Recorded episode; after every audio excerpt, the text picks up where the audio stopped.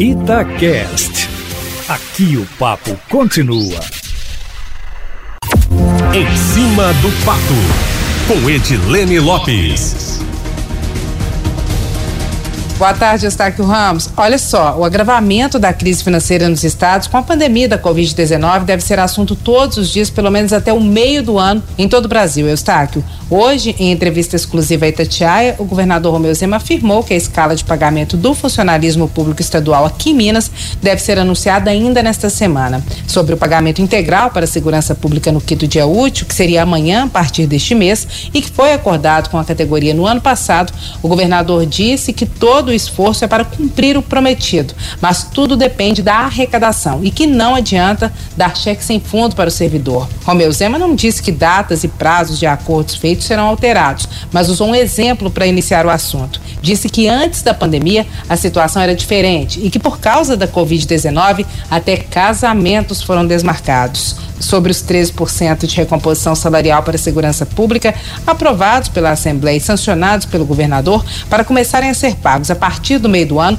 Zema afirmou que em agosto o cenário vai ser diferente. Para que o ouvinte do plantão da cidade entenda todo o contexto, o governador aposta no Plano Mansueto, que deve ser votado a partir de amanhã na Câmara dos Deputados e que prevê a suspensão do pagamento da dívida dos estados com a União por um período. A de Minas, por exemplo, já está suspensa pela Justiça e também coloca a União como garantidora de novos empréstimos que os estados necessitem. Em contrapartida, o Eustáquio exige um ajuste fiscal que prevê medidas como congelamento de salários, não realização de concursos públicos e privatização de estatais.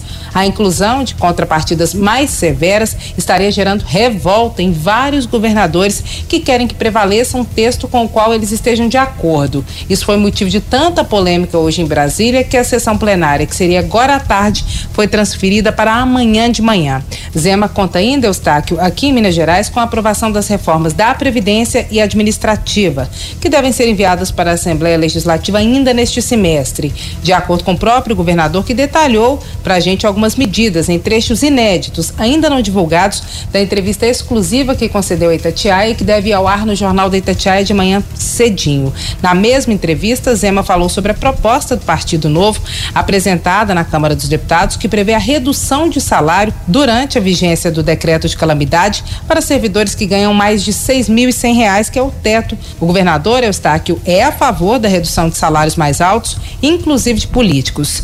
Em relação ao que será discutido aqui em Minas, a reforma previdenciária prevê o aumento da contribuição para o funcionalismo e a administrativa prevê a diminuição do salário de entrada de algumas carreiras, as que têm salários maiores, e deve gerar muito debate e muito desgaste para os parlamentares nos próximos meses. A justificativa do governador é que, com o agravamento da crise financeira por causa da pandemia, a aprovação dos chamados remédios amargos fica ainda mais urgente. Em relação ao trabalho da Assembleia Legislativa, conforme a Itatiaia informou em primeira mão agora há pouco, deve ser votada amanhã a redução de 30% na verba indenizatória dos deputados, que é um valor, Eustáquio e ouvintes do plantão da cidade, de 27 mil reais, equivalente ao salário do deputado, ao qual cada parlamentar tem direito, mediante apresentação de nota fiscal, para arcar com gastos como, por exemplo, combustível, viagens e serviços gráficos. Enquanto isso, no executivo, lá na cidade administrativa, o corte de gastos de 49% que o governo anunciou na semana passada